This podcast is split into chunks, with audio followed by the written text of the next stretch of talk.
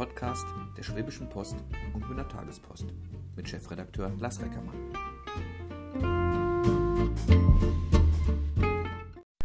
Eine neue Runde, ein Glas mit Glas. Mir gegenüber sitzt in der Redaktion bei einer Tasse schwarzen Kaffee, den trinke ich übrigens auch, Peter Müller Krei? Gretschier. Gretschier. Vielen naturverbundenen Menschen im Ostalbkreis bist du auch unter Naturbeobachter bekannt. Das ist der Name. Und erstmal Gratulation, du bist mittlerweile auch hochdekoriert. Hilf mir, was hast du für einen Ja. Preis bekommen? Das Ja. ist der Landesnaturschutzpreis. Der Landesnaturschutzpreis, eigentlich die höchste Auszeichnung für jemand, der ehrenamtlich im Naturschutz tätig ist, für das Jahr für Arbeiten im Jahr 2022. Nicht zu vergessen, der regionale Preis äh, der Heimatsmühle, da habe ich den zweiten Platz gemacht. Der ist mir natürlich genauso viel wert, weil er eben auch regional ist. so Naturbeobachter, so nennst du dich ja auch. Das heißt, wie stelle ich mir deinen Tagesablauf vor? Du wirst morgens wach und legst dich schon auf die Lauer und guckst, was passiert da so? Oder bist ein Datenfreak? Bist du. Ich gehe erstmal arbeiten wie alle anderen Menschen. Ah, das ist schon wieder langweilig. Was was äh, schafft ein Naturbeobachter? äh, ich bin äh, Diplom-Designer. Okay, das heißt, du hast dann deinen 8-Stunden-Tag Genau, und bist dann ab 16, 17 Uhr für die Natur da. genau. Dann ist es so, zurzeit geht nicht viel, tolles Wetter. Ja. Ich dachte, so Naturburschen ist das völlig egal. Mir ist es auch völlig egal, ich bin auch immer draußen, aber es gibt momentan natürlich relativ wenig zu sehen. Die Schmetterlinge sind noch nicht da, die Insekten sind weg, weil es eben einfach noch zu, zu nass äh, ähm, ist und auch teilweise eben zu kalt ist. Aber ansonsten ist es so, ähm, man geht raus, sucht eigentlich gezielt nach Arten, nach einzelnen Gattungen, kartiert die, manchmal ganze Flächen, also nimmt diese Arten auf, erfasst sie. Ähm, Woher weißt du, Alter? Du musst doch, also ich wüsste jetzt nicht, ob ich jetzt eine Stechmücke, eine asiatische Mücke erschlagen würde. Äh, ich- Man sollte sie wahrscheinlich überhaupt nicht erschlagen. Ich, du, musst du all dieses kleine Getier kennen? Musst du wissen, was da vor deiner Also Nase erstmal gerade muss man immer vorausschicken, es gibt bei uns in Baden-Württemberg bisschen mehr wie 50.000 Arten. Ja, danke schön. Also wer sich mit diesem Thema beschäftigt, merkt dann relativ schnell, ich kann mich nur mit einem Teil dieser Arten beschäftigen. Ähm, und ich gebe geb jetzt zu, wenn ich, ich kenne jetzt eine Fliege von einer Mücke auseinander, klar. Würde ich ich habe äh, eine gewisse Fachliteratur zu Hause, Mhm. ähm, wo ich dann auch nachschlagen muss. Hab, bin natürlich vernetzt und das eine oder andere ähm, schicke ich auch mal ein Bild an jemanden, der da wirklich noch mehr Profi ist. Und wenn es vor allen Dingen äh, dann um Dinge geht wie bei den Fliegen, da tue ich mir tatsächlich auch immer schwer, was es ist. Ähm, da frage ich dann auch nochmal nach. da habe ich rausgehört, du bist spezialisiert auf Schmetterlinge und Also ich mache verschiedene Dinge. Das Mhm. ist so ein bisschen Jahreslauf. Ähm, das geht eigentlich im zeitigen Frühjahr los. Da kümmere ich mich äh, um Amphibien, also mache akribische Bestandsaufnahmen. Das heißt, da wird an gewissen Stellen gezählt, wie viele Tiere von welcher Art, Männchen, Weibchen, dann quasi in so ein Gewässer einwandern. Das ist dann meist, äh, weiß ich nicht, meistens im Ende Februar, also Mitte März vorbei, aber Mitte April vorbei. Ähm, parallel läuft dann schon das äh, Fledermaus-Monitoring. Da gehst du mit dem Detektor nachts raus und ähm, machst quasi diese Ultraschalltöne hörbar. Und anhand von diesen Ultraschallwellen kannst du dann entscheiden, welche Arten das sind. Oh. Äh, dann geht es eigentlich schon los. ähm, eigentlich dieses Jahr nicht. Mitte April, dann kommen die ersten Tagfalter, sind dann zu sehen. Und dann geht man dann eben auf die Flächen, sucht nach diesen Tagfaltern, kartiert die. Im Frühjahr kommt noch dazu, dass ich alle wichtigen Horste äh, beobachte. Also sprich, ich weiß, wo die in Hüttlingen sechs Rotmilan-Paare, ähm, drei Schwarzmilan, dein Tag muss doch 36 Stunden, 48 Stunden haben. Das, klingt, das klingt so unglaublich Also aufwendig. erstens ist es wahrscheinlich was anderes, wenn du auf die Wiese läufst und ich auf Da die gehe Wiese. ich schwer von Weil aus, ich ja. laufe an mancher vorbei, wo du sagst, oh, ein toller Schmetterling. Sag, ja, interessiert mich nicht, habe ich schon gesehen, kann bloß die und die Art vorkommen, weil du dich ja parallel dann auch, wenn du das Thema Schmetterlinge nimmst, musst du dich zwangsläufig auch mit der Botanik beschäftigen. Warum ist klar, ah, die erwachsenen Tiere brauchen Nahrung, aber noch viel, viel wichtiger ist es, eben diese Schmetterlingsraupen und die sind teilweise ja von einer einzigen Pflanze abhängig. Und wenn ich die natürlich sehe, dann mm, ist das mein Fokus. Ja, ich gestehe, ich habe kein anderes Hobby, frage mich nicht nach irgendeinem Fußballspieler. Okay. Kein, keine Ahnung.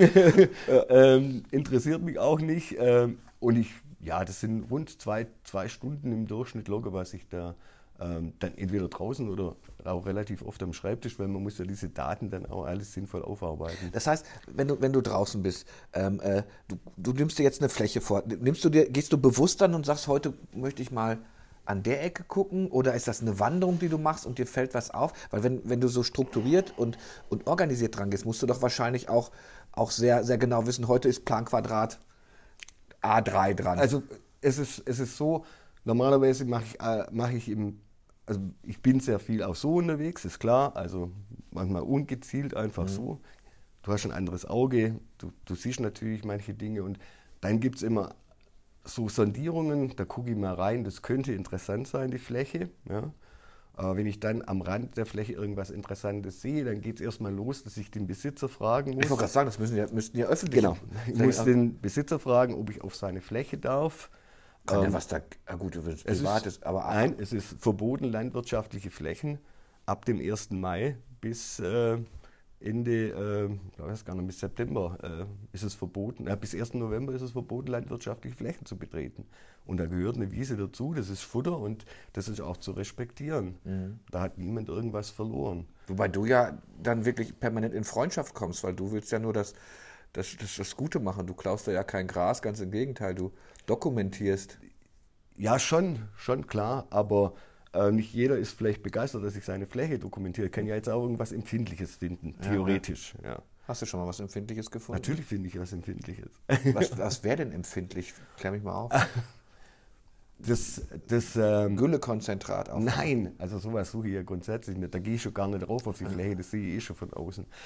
Aber so typisches, ich gebe dir mal ein Beispiel. Ja. Also dieser ähm, Wiesenknopf Ameisenbläuling, das ist ein super Name. Ja? Super Name. Ist das ein Schmetterling? Ja, also Schmetterling, da gibt es einen dunklen und einen hellen davon. Riesenklopf Ameisenbläuling. Ja, der erklärt, nie sich, gehört. der erklärt sich selber. Ein ganz, ganz seltener Schmetterling, hochgeschützt, gibt es tatsächlich relativ oft im Kochertal, nicht nur in Hüttlingen, auch ab Schmünd runter zu uns.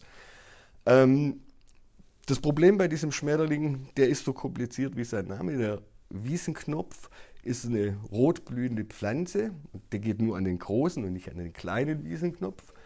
Und der Schmetterling legt das Ei schon in die Knospe dieser Blüte. Diese Blüte wächst dann und ändert die Farbe. Der Schmetter, die Schmetterlingsraupe ändert die Farbe mit jeder Häutung, sodass sie nicht sichtbar ist. Am Ende, wenn die Blume verblüht ist, dann lässt er sie mit dem Faden runter, sondert Glucose aus, um es mal einfach zu sagen, dann kommen Ameisen, stellen fest, oh, Futterquelle, tragen diese Raupe in dieses Ameisennest. In diesem Ameisennest wird diese Raupe gefüttert und gepflegt, gibt dafür Glucose ab. Im Frühjahr schlüpft dann dieser, dieser Schmetterling raus und das Spiel geht von neuem los. So, jetzt merken wir mal, wie komplex die Geschichte ist. Und wie raffiniert. Ja, aber wie gefährlich das auch ist. Also wenn die Wiese zu früh gemäht wird, ähm, ist es vorbei. Wenn der Ameisenhaufen nicht mehr da ist, ist es vorbei. Und so gibt es ganz, deshalb habe ich ja gesagt, du musst dich zwangsläufig auch mit vielen anderen Dingen beschäftigen. Und jetzt habe ich, wenn ich sowas entdecke, ist das natürlich schön. Ähm, und jetzt gibt es da zwei Möglichkeiten. Die eine Möglichkeit ist zu sagen, ich renne jetzt zu unserer Naturschutzbehörde und erzähle, oh, die, der Schmetterling ist da. Und dann greifen die von Amts wegen ein. Und dann hat der arme Landwirt das Pech, dass die ganze Wiese nicht mehr sinnvoll bewirtschaftet wird. Der braucht die aber. Das mhm. muss man ihm einfach wissen. Ähm, man kann aber auch mit solchen Menschen dann reden und sagen, du, ich habe den Schmetterling nicht gesehen von Amts wegen oder ich gebe es so nicht weiter, aber sehe halt einfach so gut, wenn wir uns darauf einigen können, dass diese 5 mal 20 Meter dann vielleicht nur einmal im Jahr und vielleicht, wenn ich sage, jetzt ist das Ding vorbei, gemäht wird und dann funktioniert es. also insoweit ist es natürlich schon in Anführungszeichen. Ich verstehe das. Andererseits ist es tatsächlich so, dass ich zwischenzeitlich mit Landwirten in Kontakt bin und die auch durchaus ähm, das mögen und ich auch tatsächlich mit äh, Genehmigungen von denen da reingehen, weil es geht natürlich auch um, um, viel Geld. Wenn ich jetzt eine Wiese habe, die eh schon immer irgendwie völlig uninteressant war, eine Hanglage, die wurde nie wirklich gedüngt, und die hat dann halt, ist sehr artenreich, weil je weniger Dünger, desto artenreicher.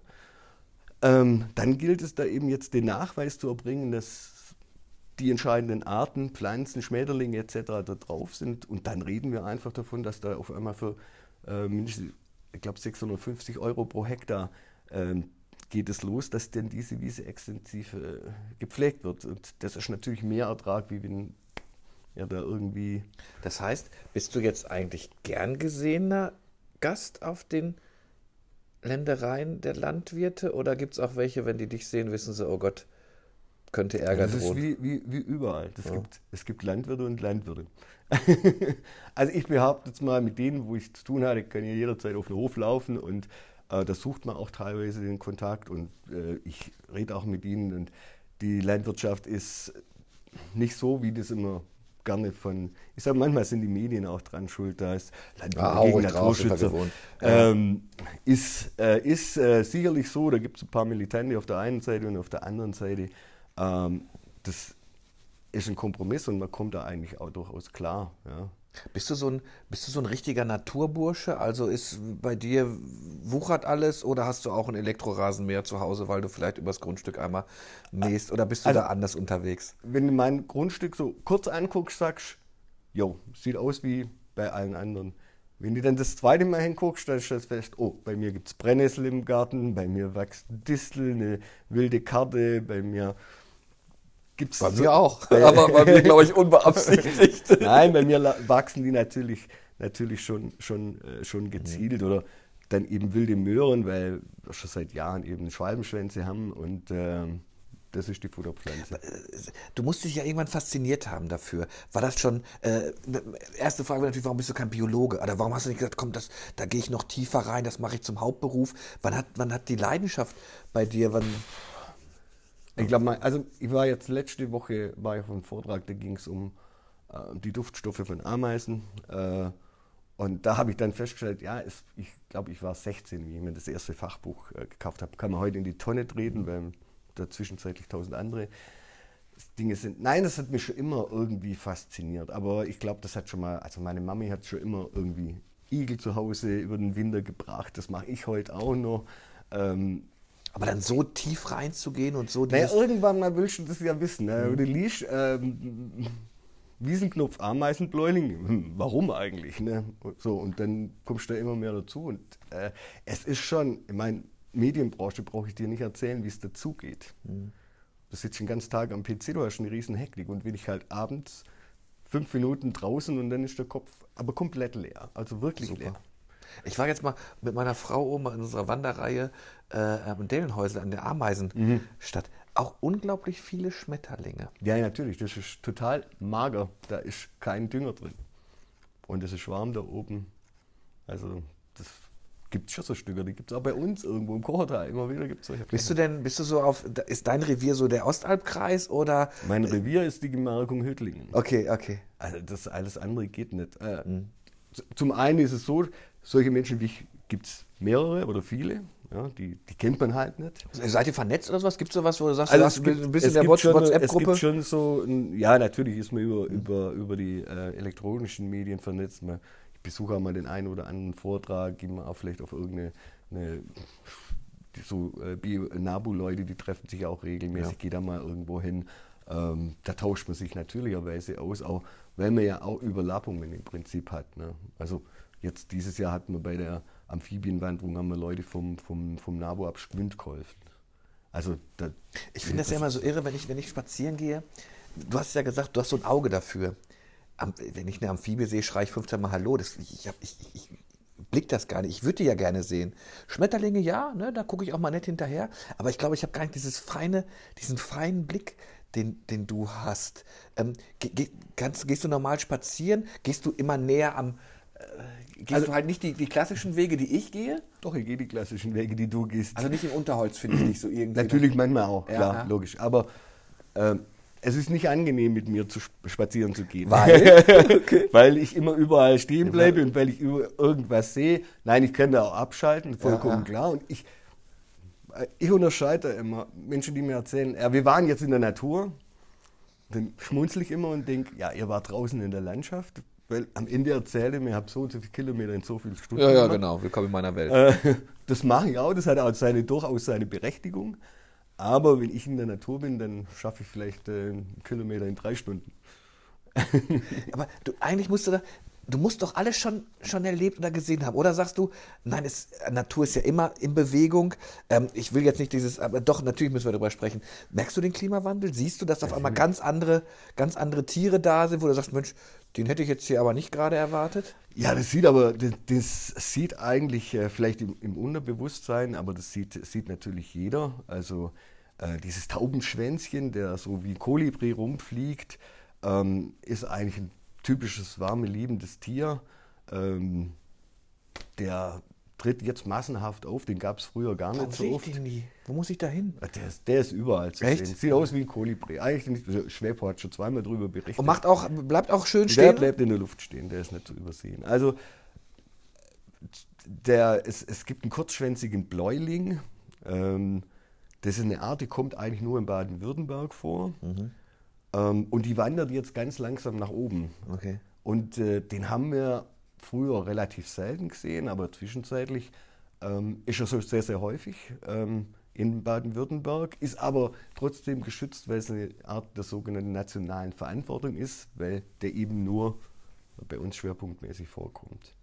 Also da merkt man das, wo, wo ich es jetzt momentan, ich traue es mir jetzt momentan noch nicht sagen, weil das Wetter so schlecht ist, ähm, aber ich sage, tendenziell haben wir dieses Jahr viel, viel weniger Hummeln. Das liegt vermutlich oder es liegt bestimmt daran, also ich kann es nicht genau sagen, weil das Wetter einfach blöd ist, aber ich habe jetzt noch nicht so viele gesehen in diesem Jahr.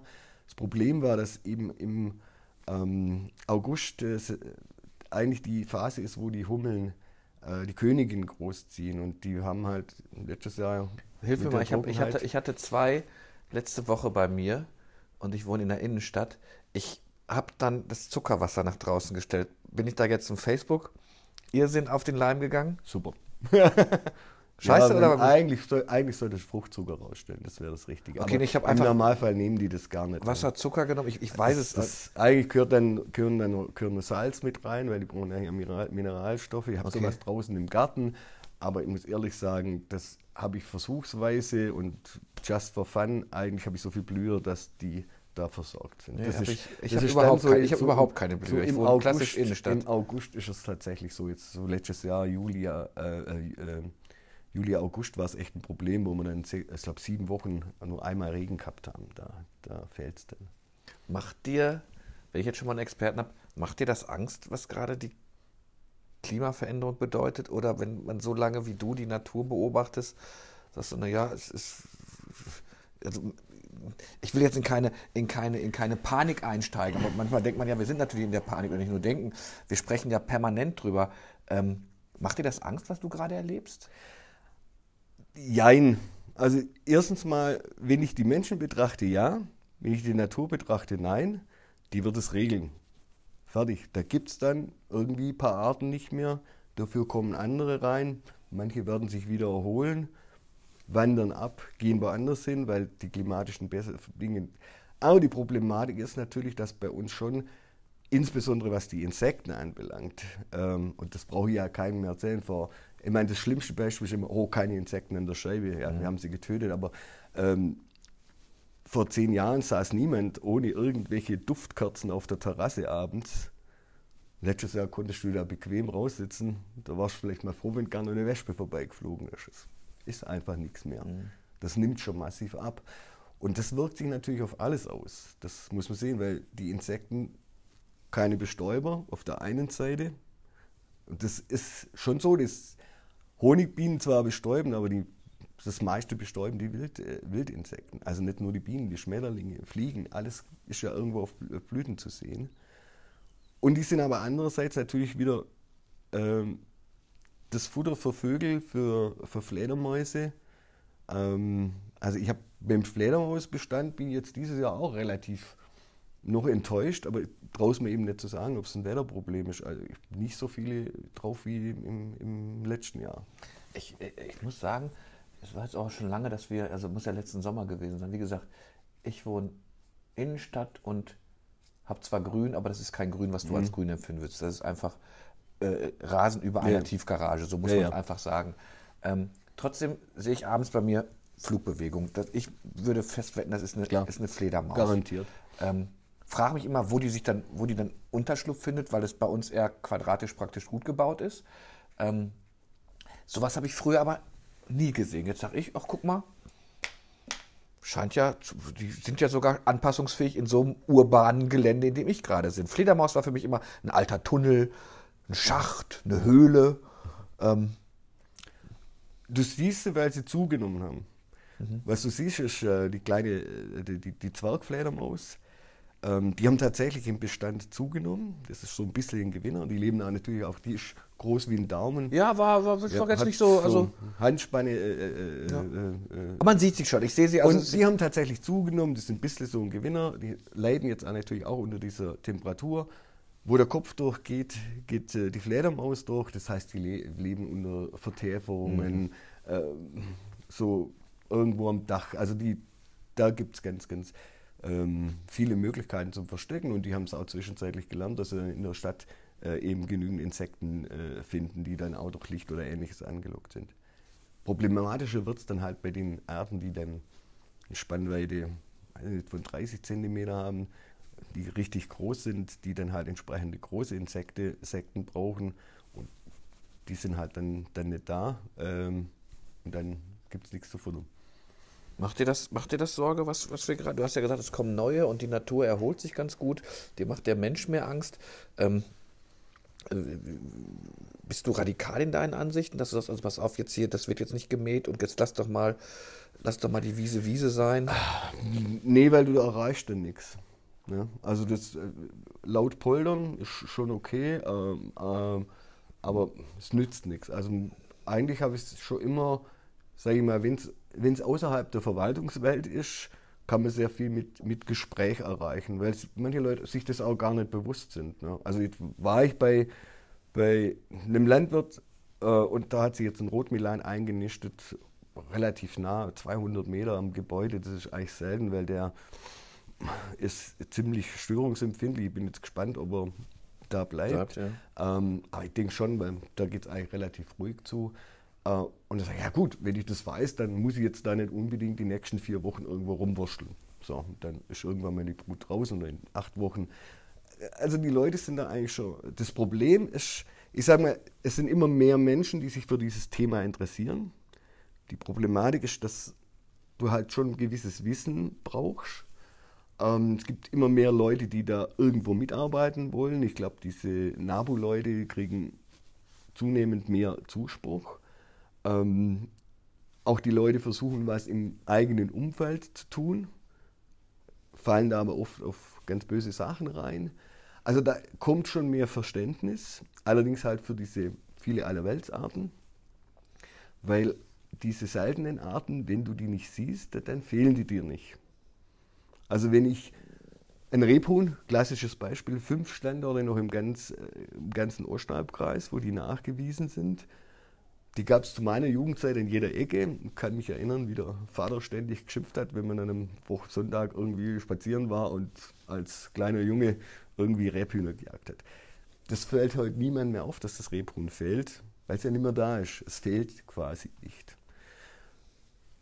Und da ist eigentlich für mich eben die Problematik, dass die Menschen sich dann immer mehr von dieser Natur entfernen. Also meinen Kindern, deinen wahrscheinlich auch, denen, denen kommt es gar nicht in den Sinn, dass sie, wenn sie von der Autobahn runterkommen und sagen, uh, meine Scheibe komplett leer. Wir kennen das Thema noch, dass du unterwegs anhalten musstest. Genau. Ähm, das ist dann so ein schleichender, ein, ein schleichender Prozess. Aber wie gesagt, äh, die, die Menschen, Verwaltungen sind das Problem. Das ist, und da habe ich auch meinen mein Preis für eine diese Geschichten bekommen, nämlich den Widerspruch gegen den Planfeststellung. Du hast gegen Planfeststellungsbeschluss, genau, ge- erfolgreich Ja, genau. geklagt. Ja, der ist jetzt die Woche in die zweite Runde gegangen.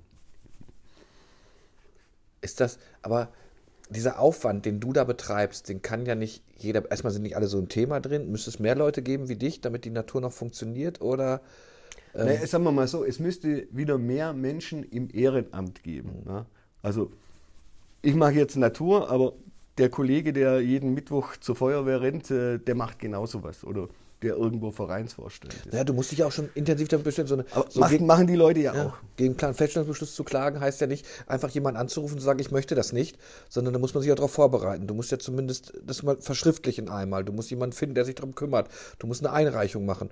Das ist ja. Ja, das ist alles relativ unproblematisch. Wichtig ist, dass ich erstmal diese Arten nachgewiesen habe. Das heißt, ich muss schon mal vorausschauend denken. Also wenn jetzt so ein Flächennutzungsplan, wie jetzt gerade eben der durchgeht, dann habe ich den natürlich im Fokus und ich werde jetzt all diese Flächen im Fokus haben, die da drin stehen. Das heißt, ich werde jetzt die nächsten fünf, sechs Jahre eben diese Flächen schon beobachten, um dann auch sagen zu können, ja, wir haben über drei Jahre, vier Jahre, fünf Jahre die und die Arten auf der Fläche die gilt es dann halt zu berücksichtigen. Das ist die eine Geschichte. Das machen auch sehr viele Leute, das beobachten. Wo es dann eng wird, ist dann der zweite Part. Weil Widerspruch gegen sowas bedeutet, ich bewege mich in dem Bereich von Gesetzen, Verordnungen, Gerichtsurteilen. Ich bewege mich dann im Bereich Naturschutz, im Bereich Landwirtschaft, Forstwirtschaft, Wasserwirtschaft, äh, Baurecht und nicht nur auf Landes-, sondern eben blöderweise auf Landes-, Bundes- und EU-Ebene. Und da muss man sich dann schon rein, reinbüffeln. Das gestehe ich, das habe ich äh, nicht nur jetzt über das einzelne Buch gemacht, sondern ich habe das da tatsächlich in den letzten Jahren immer wieder, wenn, also die Naturschutzverbände bieten da immer wieder Schulungen an. Ähm, das ist was, was ich da regelmäßig äh, besuche, in letzter Zeit Gott sei Dank online. Äh, und da gibt es dann auch entsprechende Austauschplattformen, wo man sich dann äh, drüber informiert. Wer, wer, kontrolliert dich da eigentlich? Das, ich, nicht, dass ich das nicht, nicht glaube, aber äh, du kannst ja nicht einfach hingehen und sagen, ich habe jetzt einen Feldhamster gesehen. Ja. Du, hast du immer. Also erstens, also erstens, vieles von dem, was ich mache, ähm, bleibt erstmal bei mir im, in meinem Schreibtisch mhm. liegen. So. Mein Spaß, also seitenweise das andere, wo ich den Preis bekommen habe, da ging es jetzt um, um, um einen Waldsaum, äh, bei dem 45 Schmetterlings-Tagfalterarten vorkommen. Du musst den Saumbereich einmal erklären. Ich habe mich noch ein bisschen eingelesen im Vorbereich. okay. Also wenn, wenn zwei also das Thema vom Natur, äh, Landesnaturschutzpreis war dieses Jahr, wo zwei sich treffen. Das mhm. heißt, wo zwei unterschiedliche Lebensräume aufeinandertreffen. Wald auf Wiese. Das ist der Klassiker. Ja. ja ähm, das kann aber auch äh, Wiese auf See sein oder so. Mhm. Ich habe eben zwei Projekte gehabt, äh, die eigentlich gar nicht im Fokus. Ich hab, hätte mich eigentlich gar nicht beworben, wenn nicht nur ein Freund bei mir im Beisatz gesagt hätte: Hier übrigens, warum bewirbst du dich eigentlich nicht mit deinem Wald für? Das stimmt, wäre eigentlich auch ein Saumthema. Diese Waldsäume sind wahnsinnig wichtige Lebensräume und da kann man jetzt auch nicht sagen, der muss buschig sein oder der muss total grün sein und der darf auch mal ohne irgendeinen Bewuchs sein. Ähm, zum Beispiel hier bei uns bei den Sandböden, da, ähm, wenn wir Heisenberg da oben in der Ecke, ähm, da haben wir unheimlich viele Wildbienen, die eben diese Sandflächen nutzen. Also ganz, ganz unterschiedliche Bereiche und das ist halt so ein Übergang und ganz wichtig wird immer mehr, werden immer mehr diese Säume, die am Weg Schotterweg, der Klassiker. Ja? Und dann kommt so ein bisschen Grünstreifen, sage ich jetzt ja, mal, lapidar, wie Krautsaum, und dann kommen die ersten kleinen Bäume oder vielleicht schon die großen. Diese Flächen haben einen gigantischen Vorteil, weil die sind weg von der Landwirtschaft. Das heißt, die werden A, nicht aus Versehen gemäht, ja? das nehme ich noch mit. Die kriegen keinerlei Dünger, die kriegen keinerlei irgendwelche Pestizide, sonst irgendwas. Die sind einfach geschützt in diesem Wald drin. Und da gibt es auch ein Bereich Oberkochen äh, in solche Streifen. Es geht eben immer nur, dass wir die, die eine gewisse Breite haben. Das sind immer mein, die Radfahrer sind dann immer manchmal das Problem, weil man die Pflanzen hochwachsen lässt und dann der Forst sagt, ja, wir müssen jetzt wieder da ein Stück mähen, weil sonst kommt wieder morgen ein Radfahrer, der sich beschwert, dass man nicht zu fünft auf diesem also das heißt, fahren diese, konnte. Diese, diese, diese abgeerdeten äh, äh, Saumbereiche sind für dich natürlich ein Graus. Die müssen schon mal einmal im Jahr gemäht werden, mhm. aber nicht eben ständig. Also muss keiner im Wald irgendwie den Samen mähen. Bloß ja, weil jetzt ja. der Radfahrer dann nicht zu fünf, sondern wirklich zu zweit nebeneinander fahren kann. Aber ich habe ja gesagt, du musst ja, bist du, weil du dokumentieren musst. Du sagst ja, mir ist was ja, aufgefallen, okay. ich sehe was. So, jetzt, jetzt fällt mir ein Thema.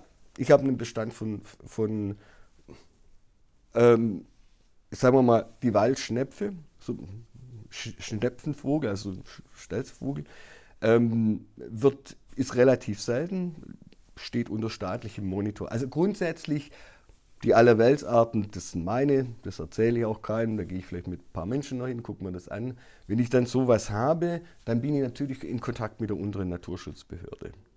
Ich gebe das aber nur an die untere Naturschutzbehörde weiter, wenn ich mir hundertprozentig sicher bin. Das heißt, ich habe die mindestens zwei Jahre an der Stelle gesehen. Oh. Ähm, ja, letztes Jahr habe ich ihn, äh, Videohopf äh, wurde bei uns entdeckt. Ich habe dann auch gesucht, aber nein, wenn er nicht da ist, wenn ich den nicht permanent sehe, wenn ich nicht weiß, wo der ungefähr brütet, weil mit so einer Meldung weiß ich, dass dann anschließend die Kavallerie kommt. Die war jetzt bei mir in Hüttlingen wegen einem anderen Tier, reden wir nicht drüber, welches es ist. Das ist das, die andere Geschichte, darum sind Naturschutzpreise für mich wichtig, weil ich kann über vieles gar nicht reden. Ja? Wenn ich dir morgen erzähle, an der und der Stelle ist das und das Tier, dann sind da übermorgen, weiß nicht wie viele Menschen und das war's dann mit dem Tier. Mhm. Ja? Ähm, und ich weiß dann, und die kam dann auch und dann wurde von Amts wegen geprüft, ob die Tiere da sind. Erfreulicherweise haben wir mich gleichen Tag zurückgerufen. Ja, genau die Stelle, wo ich gesagt habe, ist der Nachweis amtlich erbracht. Du hast gerade gesagt, wenn, wenn, du brauchst ziemlich lange dafür. Das klingt aber so, als du musst auch mal stehen bleiben, du musst doch beobachten, du musst doch gucken. Ähm, machst du das im Gehen oder gibt es so wie beim Jäger einen Hochsitz, wo du sagst, da, da, da lege ich mich jetzt auf die Lauer? Weil ähm, ich will das gar nicht warm, dass ich, dass ich so blind durch die Gegend laufe. Erstmal, vieles würde ich wahrscheinlich gar nicht erkennen, was, wo du erkennst, das ja. ist eine besondere Tierart. Vielleicht habe ich schon was gesehen. Ja. Aber sowas sehe ich ja nicht, entdecke ich ja nicht. Musst du dich auf die Lauer legen? Sagst du, da vermute ich was? Oder weil du halt so oft draußen bist? Also, erstens gibt es eine ganze Reihe von technischen Mitteln. Es gibt zum Beispiel eine klassische Wildkamera, die mhm. kannst du so einstellen, dass du die Wildbienen sogar siehst, die da an der Fläche einfliegt. Das andere Problem ist, dass ich mir halt dann immer entsprechend die Genehmigung holen muss von, von den Besitzern und die stehen dann halt auch nicht irgendwo am Weg ran, sondern die sind irgendwo. Ja. Ähm, wenn ich, ähm, ja, wenn ich jetzt, also ich habe eine, eine Wiese, die habe ich letztes Jahr kartiert, ähm, die wollte ich eigentlich gar nicht, ich wollte eigentlich was anderes, habe aber den Landwirt gefragt, ob ich über die Wiese laufen darf, weil ich die Fläche dahinten, dahinter äh, anschauen wollte und die war gar nicht interessant. Aber über die, die ich gelaufen bin, habe ich dann irgendwie, ich glaube, es waren insgesamt sieben rote Listen-Schmetterlinge entdeckt. Und da bin ich dann schon einfach mal zwei Stunden drauf. So. Und im Herbst diesen Jahres geht es dann um die Grashüpfer und da bin ich mir sicher, da bin ich irgendwie, da werde ich einige Sonntagvormittage so zwei Stunden oder drei Stunden da verbringen und mir nach diesen. Stelle ich mir dich jetzt dann so vor, dass du irgendwo aber auch noch so unter Glas so ein paar Tiere hast? Bist du so ein Piekser oder gar nicht, weil du sagst, ah, also ich habe, also ich, also grundsätzlich töte ich keine Tiere. Ja, das wollte ich wissen. Wenn du Grashüpfer bestimmen musst, dann musst du sie fangen. Das, das geht anders nicht, aber das kann man tötungsfrei machen. Ähm, und muss man halt gucken, dass man sie gleich bestimmt oder dann runterkühlt, damit sie nicht in der Sonne sind. Also grundsätzlich äh, töte ich keine Tiere. Ich habe ähm, natürlich das eine oder andere ähm, Fundstück zu Hause, ähm, wo dann aber eigentlich sind Nee, das sind dann Federn, das ist dann die Haut von der Schlange, die sich ja. gehäutet hat. Da ist schon irgendwann mal ein Maikäfer mit dabei oder irgendwie sowas, der halt irgendwann mal tot irgendwo lag. Ich habe keinen einzigen toten Schmetterling, brauche ich ja auch nicht. Ich will sie ja draußen sehen. Ähm aber allein, dass, dass, dass du weißt, pass auf, da sind jetzt rote Liste und und und, du musst dich, man muss sie ja schon auf dem Laufenden halten. Ne? Das ist, für mich sieht natürlich Schmetterling. Äh, wir hatten doch heute einen in der Schwepe oder gestern, den äh, Sauron, der so gelb ist, eine neue Art mhm. oder sowas. Äh, äh, du, hast du schon mal einen gesagt, den du nicht nee. zuordnen konntest? ja, natürlich, kommt immer wieder vor, klar. Also man muss, man muss ja das sehen. Also so dieser Kaisermantel, ich weiß nicht, ob du den, den kennst. Ähm, Klingt schon mal ist, stolz. Ist orange, hat viele schwarze Flecken. So. Da gibt es, ich weiß nicht, ich glaube 16 irgendwie die sich alle ähnlich sind. Und da muss ich auch immer wieder mal nach dem Fachbuch Hast du eine App, so wo du sagen kannst, komm, ich guck mal. also ich habe für die Schmetterlinge keine App, für was ich eine App äh, tatsächlich verwende.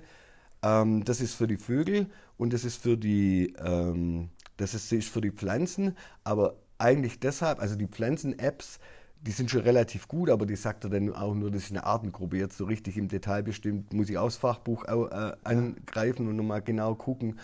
Ähm, aber das hilft mir natürlich unheimlich schnell weiter, weil ich nichts mehr aufschreiben muss, weil ich scanne das Ding ab und ich habe nachher eine Excel-Tabelle. Koordinaten. Gib mal einen Tipp, wie heißt die App? Das ist, sind die äh, Flora Incognita. Flora Incognita? Das ist die, das ist, äh, die äh, für, für die Pflanzen. Ja.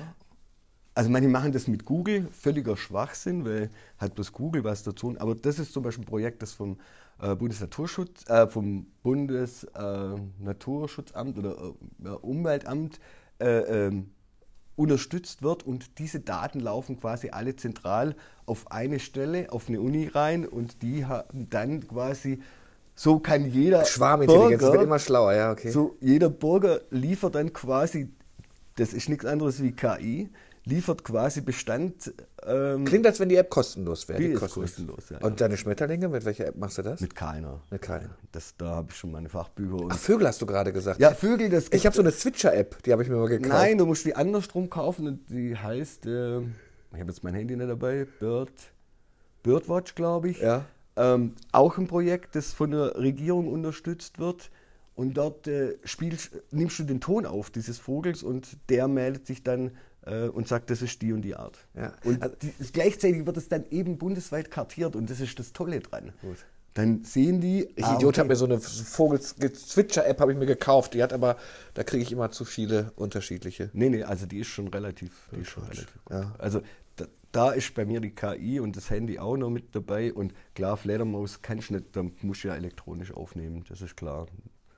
Ähm, Gibt es sowas, wo du sagst, ah, das Ding, das hätte ich jetzt, also ich vermute es hier, habe es auch nicht gefunden, müsste aber eigentlich schon mal da sein. Wenn man vernetzt ist, Mensch, ich habe jetzt das und das gesehen. Ich versuche mal, ich fange mal mit größeren Tieren an. Der Wolf in Hüttlingen. Ja, Thema. super, ich wusste, der Pressemann muss mit dem Wolf kommen. Also lass mir mal eins zu diesem Thema Wolf sagen. Der Wolf ist tatsächlich ein Problem für, ich weiß nicht, 6 Promille der Bundesrepublik Deutschland, nämlich die, die Tiere draußen haben. Hüttlingen hat 6.500 Einwohner, ich glaube, es sind rund 25 Menschen, die Tiere draußen haben. Davon ist die Hälfte nicht wirklich Landwirt. Und für die kann, kann theoretisch der Wolf ein Problem sein. Und die müssen sich mit diesem Thema beschäftigen. Der Rest möge sich damit beschäftigen, dass er vor seiner Haustür keine Schmetterlinge mehr findet, keine Eichhörnchen mehr findet, das wäre viel, viel wichtiger. Wir hatten vor kurzem mal die Meldung, da ging das in Westhausen, sei der Wolf Ja, ja, ich habe es gelesen, war, aber das war so ein altes Video. Das war ein uraltes Video, aber es, ist, es, dreht, es drehte seine... Es aber drehte ich muss ehrlich sagen, böse Kritik an die ja. Schwerpunkt. Ich hätte, ich hätte mir erwartet zu sagen, hey Leute, jetzt geht es um Fake News. Da versucht euch jemand zu bescheißen und nicht zu sagen, hey, der Wolf ist in Westhausen. Nee, das, oder, also, oder, oder, oder muss, ich, muss ich den Kollegen ja in Schutz nehmen. Genau das hat er ja geschrieben. Er hat geschrieben, dass sogar ja, aber die Headlines Fazit aus. am Ende. äh, äh, ja, natürlich müssen wir es auch machen. Also ich glaube, aber das, das sind wir wieder im journalistischen Bereich und heute geht es ja eigentlich um dich. Ich glaube, manchmal müssen wir, müssen wir auch, die Überschrift muss es, muss es ja halten. Wenn ich schrei, schreibe kein Wolf in Westhausen, liest das keiner, weil die sagen, okay, das ist eine ja, Nichtmeldung. Okay, wir mussten natürlich den da reinbringen und dann sehr deutlich auch zu sagen, Leute, das Ding ist uralt, wir können ja. nicht nachweisen, wo es kommt. Ja. Wir haben es, glaube ich, ein paar Mal in der Redaktion bekommen. Man sagt, da ist er doch. Also dann nimmt das in eine Eigendynamik, ja. kriegst, du, kriegst du auch mit, ähm, äh, äh, wenn, das, wenn, wenn das da ist. Jetzt sag mir mal, wenn ich, wenn ich jetzt mein, ich, mein Rasenmäher zu Hause anschmeiße, eigentlich müsste ich doch sagen, also ich habe auch schöne Disteln zu Hause. Ich habe auch viel Löwenzahn. Lass sie doch einfach stehen, oder? Es ist, also ich bin, ich bin jetzt auch nicht jemand, der sich bei mir zu Hause, ich habe einen ganz kleinen Garten, in, in die Wiese legt da ja, habe ich einen Stuhl für. Dann könnte ich doch eigentlich wachsen lassen. Wachsen Aber lassen. Sind wir nicht so drauf gedrillt, es schön zu machen? Das muss. Ja, so, so ist das Denken. Ich habe das auch so zu Hause. Ich will das auch so haben, weil da renne spiele ich mit meinem Hund. Ich will ja. den Platz auch so haben. Aber wie gesagt, ich habe auch die anderen Flächen und da, da gibt es sicherlich ja, eine sinnvolle Mischung. Ja. Das ist so ein Thema, wo ich vorher gesagt habe, äh, die Bürgerinnen und Bürger können relativ viel machen, aber die können halt leider Gottes ähm, auch sehr, sehr viel falsch machen. Warum? Da ist unheimlich viel Schrott auf dem Markt. Also man muss es so sehen, dass diese, diese Wildtiere sind ein immenser Markt. Also jetzt nicht auf einen Euro festlegen, ich habe die ja. Zahlen nicht genau im Kopf. Wenn ich es richtig weiß, sind es 128 Euro, was der Engländer, ob groß, ob klein, im Durchschnitt für Wildtiere ausgibt. Und wir in Deutschland sind bei 46 Euro. Das ist eine Spanne, das ist ein Markt. Wow. Und wenn du aufmerksam ähm, das verfolgst, dann merkst du auch, früher habe ich mein Vogelfutter gesucht, mein Igelfutter weiß, was ich woher geholt. Ähm, heute hat jeder Zoofachgeschäft mindestens ein Regal, das immer größer wird, das sich mit dem Thema Wildtiere beschäftigt. Und das ganzjährig. Jeder Discounter haut irgendwas raus. Da sind dann Nichtkästen mit 5 äh, mm Sparholz, die haben keine isolierende Wirkung. Das heißt, da drin wird es warm, unter Umständen auch nur nass und im schlimmsten Fall ist das Ding auch nur lackiert. Und da gibt es dann viele Leute, die halt sagen, oh ja, tolles Nistkästchen, kaufe ich kurz ein. A, taugt es nichts, ist vielleicht sogar kontraproduktiv, weil die, Tier, die, die Jungtiere dann gar nicht durchkriegt. Ähm, und hängt es dann vielleicht auch noch an der falschen Stelle auf und ärgert sich dann irgendwie nach zwei Jahren, weil das Ding dann auch sich in, auflöst, ja, ja, weil nicht ja, stabil. Ähm, da ist schon relativ viel Quatsch drin.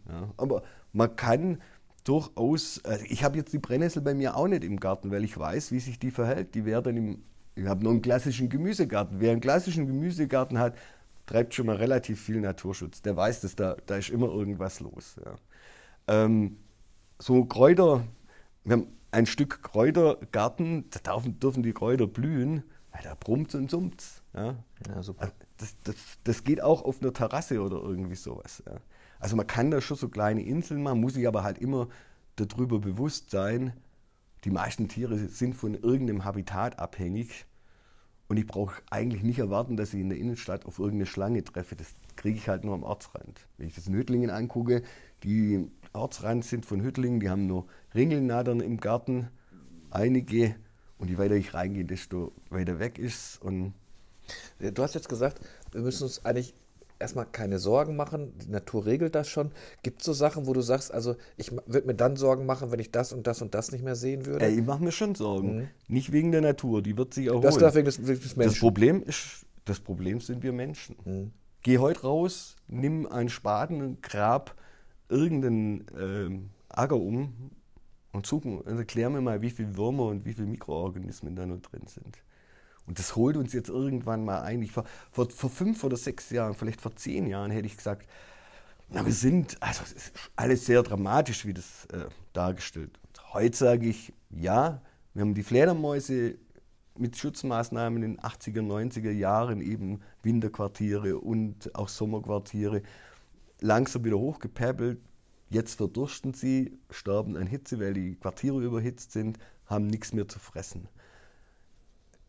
Gestern haben wir mit jemandem gesprochen, der mich dann gefragt hat, wie sieht es eigentlich mit deinen Nistkästen aus? Ich weiß nicht, wie viele wir ums Haus rum haben. Wir haben die ja schon vor 25 Jahren, wenn wir gebaut haben, ins Haus eingebaut. Also bei uns sind die Nistkästen okay. im Haus eingebaut. Ähm, die sind nicht belegt. Der Nachbar kein Star da, bei mir kein Star da, drei Häuser weiter oben kein Star da. Klar sind jetzt vielleicht das eine oder andere Nistkästchen mehr dazugekommen, aber es sind wesentlich weniger da, weil sonst wär, die waren sonst belegt. Ich habe extra so eine Spatzenkolonie sozusagen, die ist dieses Jahr leer. Letztes Jahr waren da nur welche.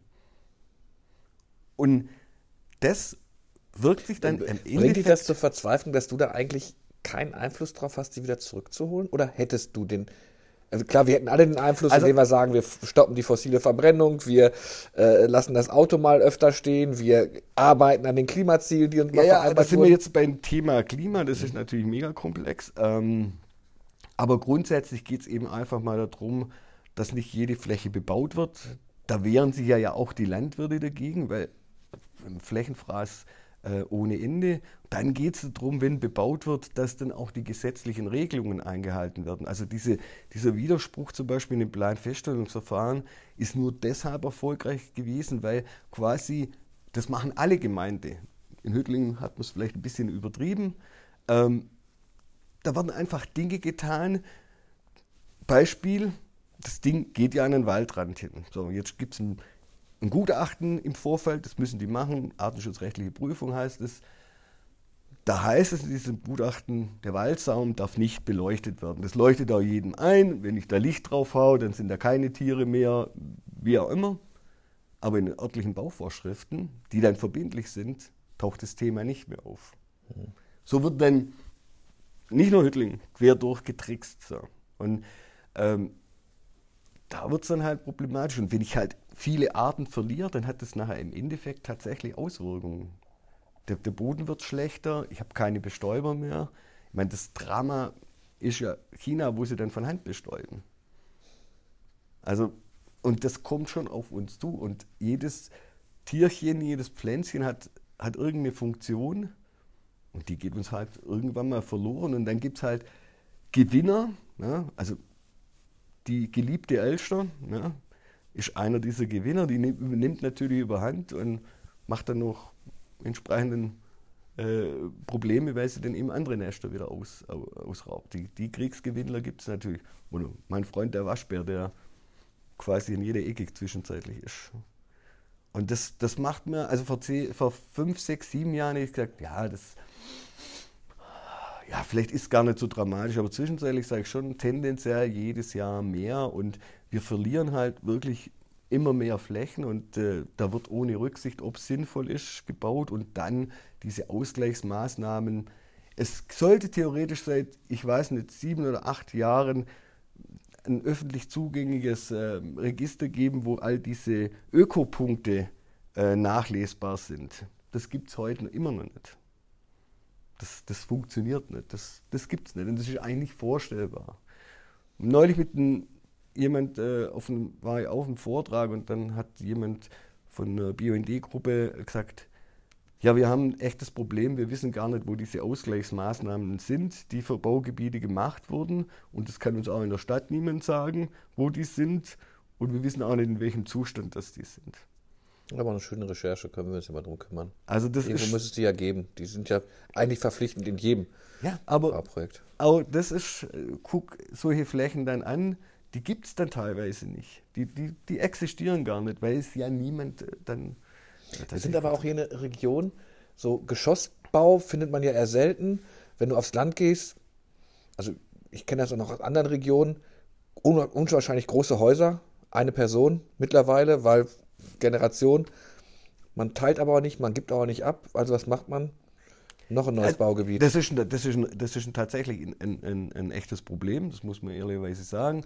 Da ist aber auch in den, den Jahren ähm, unheimlich viel Blödsinn gemacht worden. Wenn ich das bei mir dann teilweise angucke, wie groß da Grundstücke sind, ähm, wo man echt sagen muss, die Leute haben den, den Platz nie genützt. Überhaupt nicht. Also, also ist, ist, ja, ist ja durchaus eine Mentalität, alles mein, ne? Und okay, dann, ich habe noch einen riesen, riesen Gemüsegarten und äh, Nachbar auch noch und dann ist es aber schon eine ganze Straße vorbei. Ähm, also die, die, Flächen werden auch, also die Bauplätze werden auch geringer und es ist ein Problem, wie willst du jemand ähm, du müsstest theoretisch, ganz bös gesagt, eine Steuer einführen, wer mehr als so und so viel Wohnraum verwendet.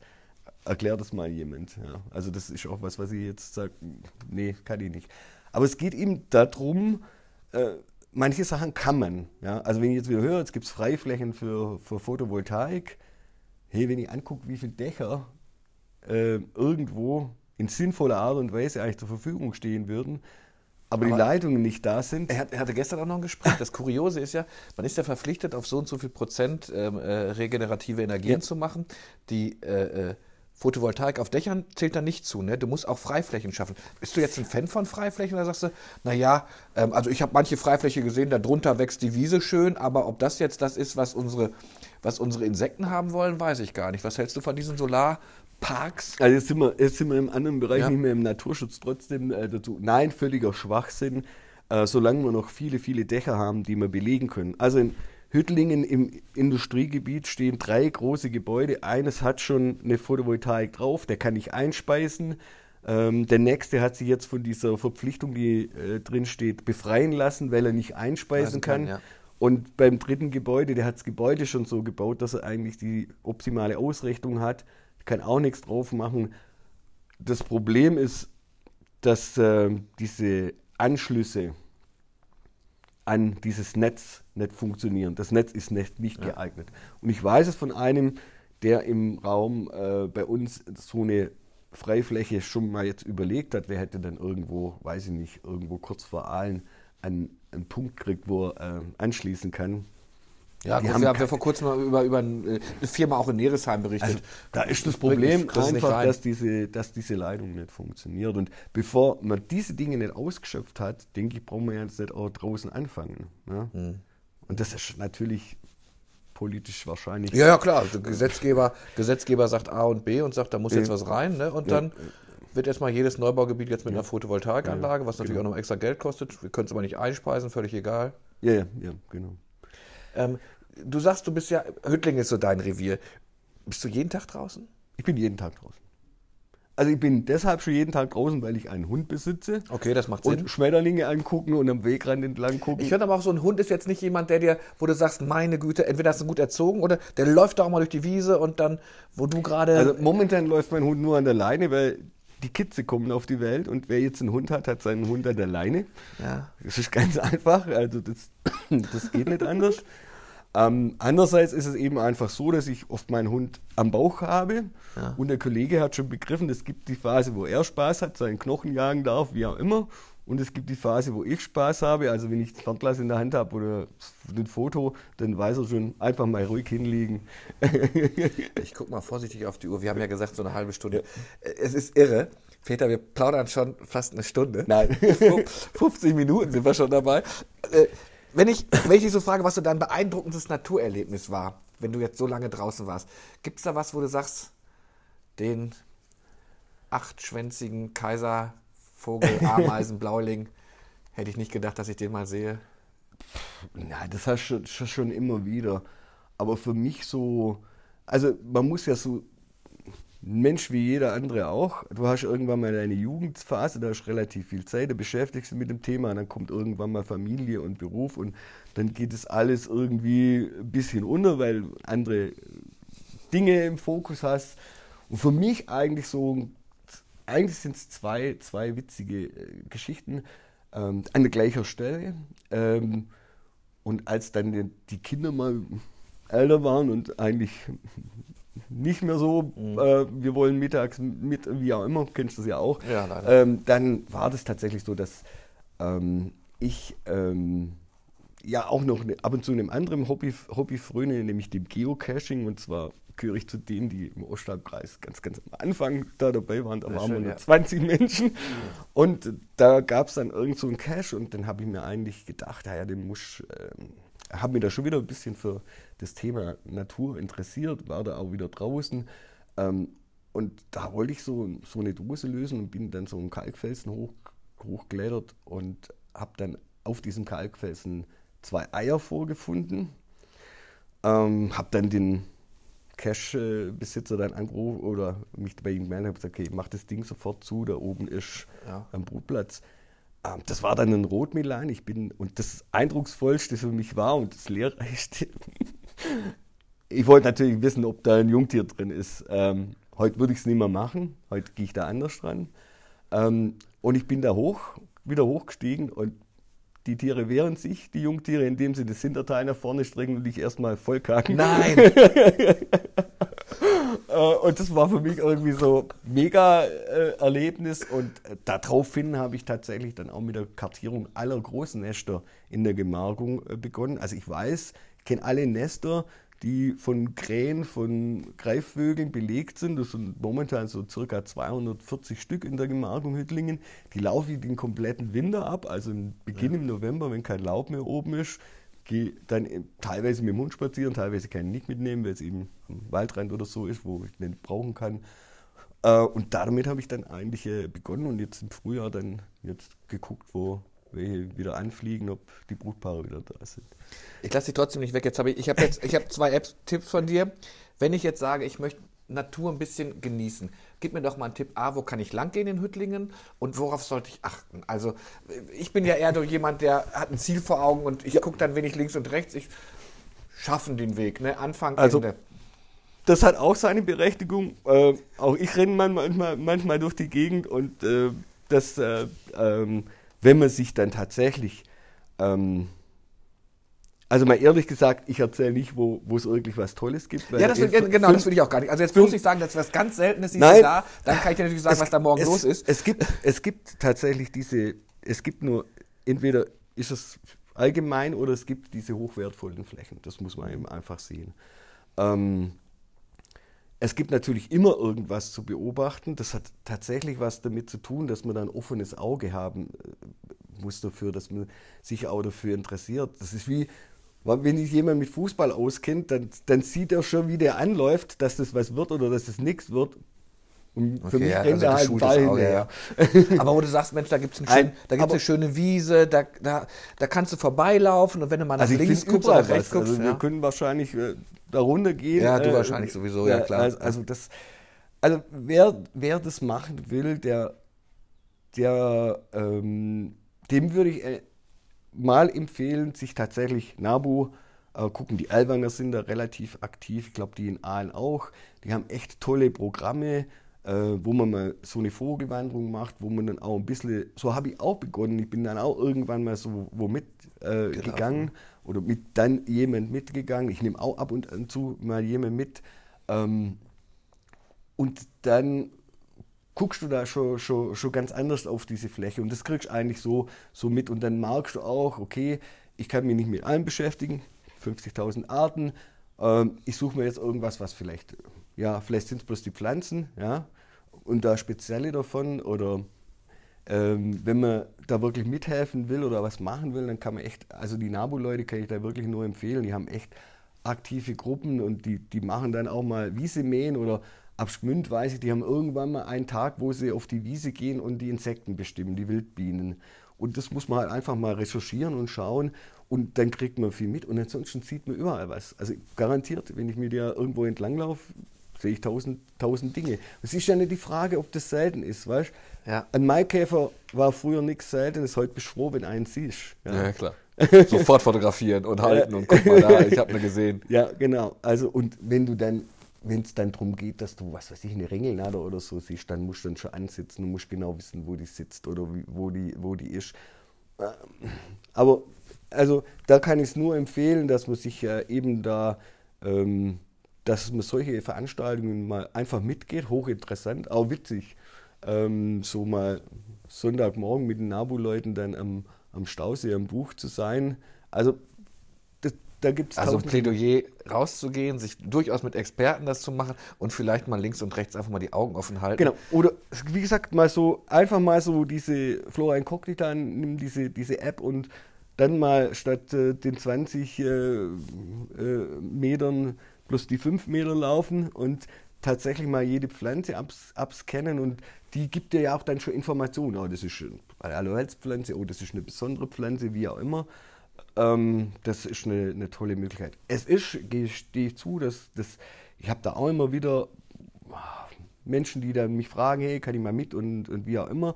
Es ist natürlich unheimlich kompliziert, gleichzeitig zu gucken und dann zu erklären. Ich mache zweimal, dreimal im Jahr irgendwelche solche Dinge, ähm, mache immer so eine Schmetterlingswanderung. Eigentlich schon wieder fast ein geschlossener Kreis. Du kannst schon mehr wie 25 mitnehmen. Ich glaube, dieses Jahr wäre es schon wieder theoretisch voll. ja. Ähm, habe mich aber jetzt mit äh, auch den, der ähm, Volkshochschule Ostalb, ähm, ähm, das haben wir jetzt so unter Dach und Fach gebracht. Hüttlingen wird nächstes Jahr äh, ja, 1000 Jahre alt und im Rahmen von dem mache ich jetzt fünf, sechs solche Exkursionen zu Schmetterlingen, gehe mal in Biberrevier rein, äh, mal nachts eine, eine Fledermaus-Exkursion. Aber das gibt es ständig, da, das kann ich nur empfehlen, da, da mal mitzugehen.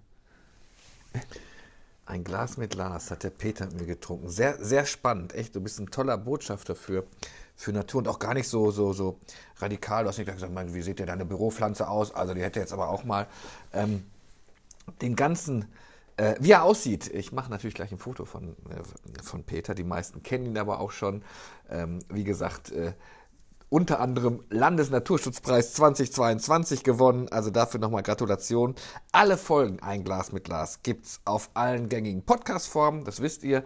Und äh, wenn ihr es nochmal nachhören wollt und ähm, Flora Incognita habe ich mir jetzt gemerkt, ich werde mir die mal runterladen und mal gucken, wie, äh, äh, ob ich auch so ein bisschen mehr Gespür dafür kriege. Danke, dass du bei mir warst. Hat mir echt Spaß gemacht. Vielen Dank, dass Sie da sein durfte.